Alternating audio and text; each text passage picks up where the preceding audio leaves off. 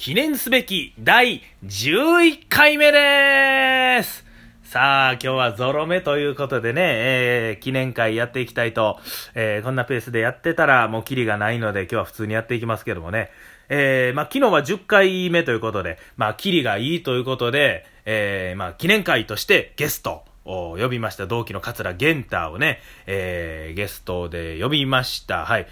まあ、基本的に僕がね、このラジオは一人でこうやって喋っていくんですけども、あのー、まあ、霧のいい10回、20回、30回とか、こういう時には何かこうゲストであったりとか、普段と違う演出、なんか変化があればなというふうに考えております。えー、YouTube チャンネルもね、あのー、たくさんの方にまた見ていただきまして、ゆきしかラジオもバートークの方も、えー、今後とも、えー、よろしくお願いいたします。それでは、ゆきしかラジオ、スタートですゆきしかラジオえっ、と、昨日ですね、ちょっと、あのー、言うてなかったですけども、あのー、玄太がスマホえー、潰れた。それでスマホショップに行ったみたいな話をしててね。えー、じゃあなんでああやってトークできてたんやと言いますと、あのー、このもともとラジオトークの機能で、二人ともスマホ持ってて、アプリ持ってたら、このアプリの中で、えー、こうね、やりとりできると。そこでの録音して出せるという、そういうアプリになってるんですけども、それができないということで、えー、僕が玄太に、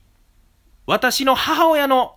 えー、電話番号を教えました。そして、玄太は、私の母親の携帯に、えー、家の固定電話から電話をかけました。そうなんです。だから、母親の携帯を持って、この私の、えー、携帯で、えー、録音してるので、その録音してる携帯に母親の携帯をスピーカーフォンにして近づけて、えー、音を拾うという、非常にですね、アナログな感じで昨日は収録をしておりました。はい。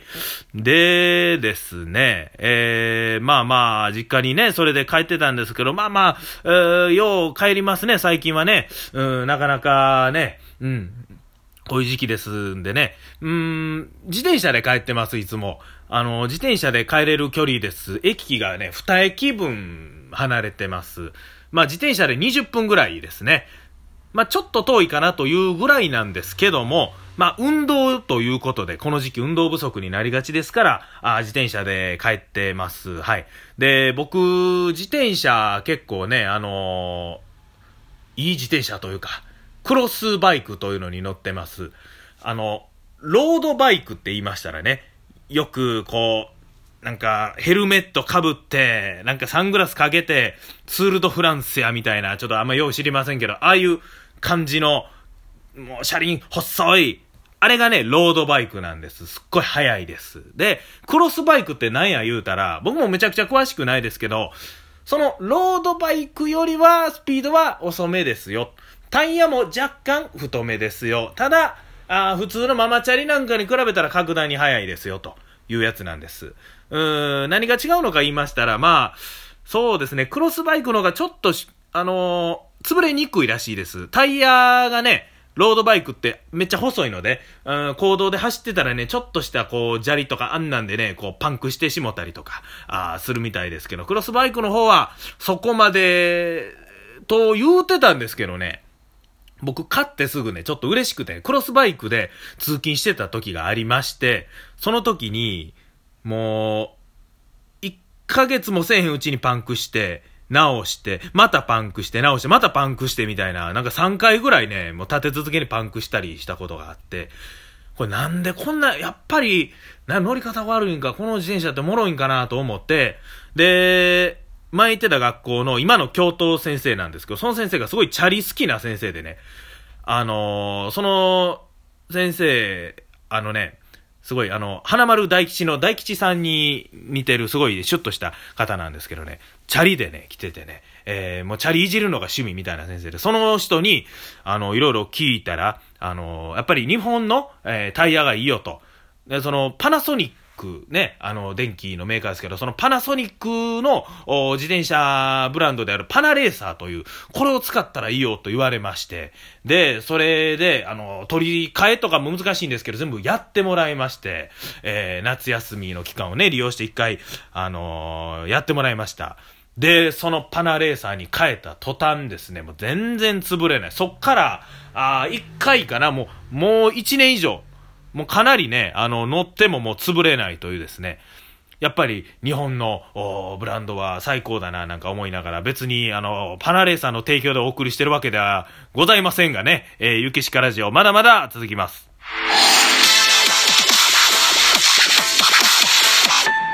ゆきしかラジオ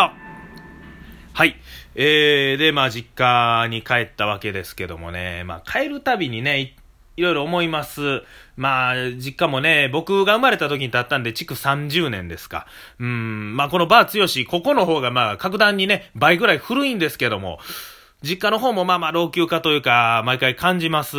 うん、まあこういうのはね、あの、大人になってから実家帰ったら、それあるあるというか、やと思うんですけど、うちのね、その潰れ方がすごい奇妙やなと思って、あの、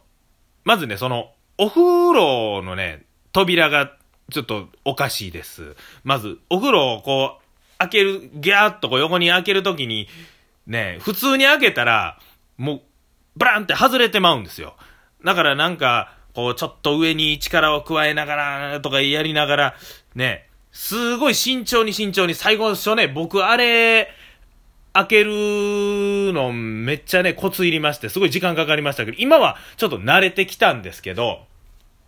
えー、昨日ね、お風呂入った時、もう思いっきり外してしもって、で、僕何回も何回もやってもね、もうどうやって、こう、はめ込むか分かれへん。もう、もうこ、こんなんもう新しいのに変えたらええんじゃんとか言って母親とこう言い合ってたら父親が降りてきて、俺もうガチャガチャガチャって触ったら、もののもう3秒ぐらいで、えー、元に戻すというね、えー、やっぱり、えー、慣れてるだけあってというか、父は偉大だなと思いながら見てたんですけどね。あと、リビングにね、入る扉ですよ。そこがね、外れるんです。もう普通に開けようと思ったら、コロコロコロってこうドアノブが転がっていってしまうと。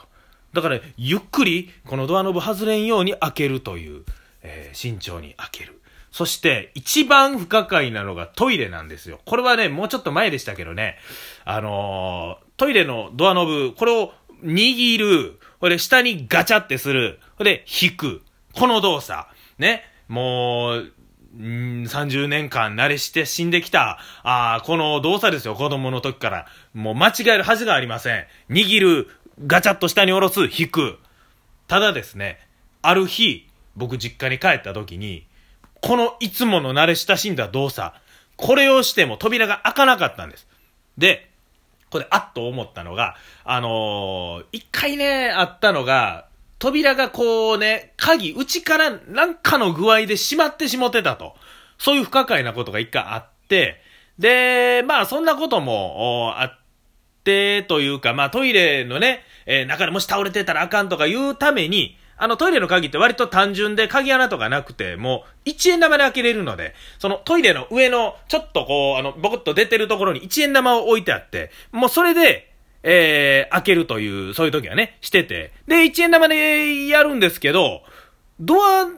ノブのその、なんでしょう、鍵、鍵が潰れてるとか閉まってるわけではないんです。じゃあこれなんだろうなと思って、ガチャガチャガチャガチャやってたら母親が来て、いや、あんた何してんの？ってガチャって開けるんです。あ、なんで開いたん？って言ったら、ドアノブを、こう、上向きにガチャってしたんです。え、そ、そんな向きに曲がんの？と思って。で、あの、ドアノブを今まで下にしてたのが、なんとうちのトイレの扉が、ドアノブを、こう、上にガチャッとしたら開くタイプの扉に変化したんです。こんなことって、あります？あの、ね、あの、扉が潰れるとかはわかりますけど、この、上向きに変わるって、そんな、扉ね、もう、だから、でも今はもうその上向きにひねるで、ええー、まあまあ、慣れてるんですけども、うんね、急に向きの変わる扉、外れるノブ、そして外れる風呂の扉、まあ、あの僕の家は常にこう、頭を使いながら動いていくということでね、あのまあ、ボケ防止にはいいんじゃないかなと思います。ゆきしかラジオ、まだまだ続きます。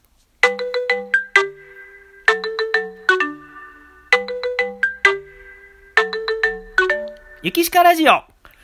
さあですね、えー、と、まあ、こんな時代ですから、ネットで調べたら何でも出てきますよ、本当にね。えー、だから知識って必要なんからみたいなことをよう言われますけどもね。まあ、雑学番組であったりとか、まあそういうの多いですよね。この言葉、実は知らんかった。この前ね、グレーチングっていう言葉やってました。グレーチング。えー、これ何か言ったら、溝の蓋です、外にある、あの鉄の部分ね。でもこれもね、使いようやと思うんですよ。例えば、この言葉を知ってるとなって、なあなあ、この前自転車乗ってたらさ、グレーチングで滑ってさ、めっちゃ怪我してんって喋ったとして、でも周り誰も知りませんよね、その言葉。え何なんなんなんなんえグレ、グレーチングって何？あ、あのグレーチングっていうのは、この溝の、あの、蓋の上の部分でってまたいちいち説明せなあかんと。で、これを他の人が喋ってたとして補足で言いますよね。えー、この前さ、あの溝のさ、なんかわからんけど、この鉄のさ、あの、あるや、あの部分、あそこでギャーって滑ってさ、うわ、わかるわかるわかるってなってるところに、あ、その、あのさ、鉄の部分って言ってたけど、それ、グレーチングって言うねんで。あー、そうなんや。えー、よう知ってんなーって、なんか、会話止めてまいますよね。だからね、あの、結論から言うと、この知識をやっぱり持ってるに越したことはないですけど、この使う人というか、使いようやなってすごい僕は思います。はい。えー、ということでですね、えー、そんなこと思ってるんですけども、残り30秒ぐらいでございます。えー、先日ね、千里天神さんの方行かしてもらったんで、ちょっと俺というか電話させてもらったら、向こうの宮司さんがすごい、えー、いい話をしてくださいました。うん、偶然は必然という言葉でね、今の状況も必然なんだよみたいな話をしてくださって、まあ、それがあるから、こう、YouTube チャンネルであったり、こういうゆきしかラジオであったり、こういうの始められたんだなと、そんな現実を受け止めながら、えー、進んでいきたいと思います。ゆきしかラジオ、お時間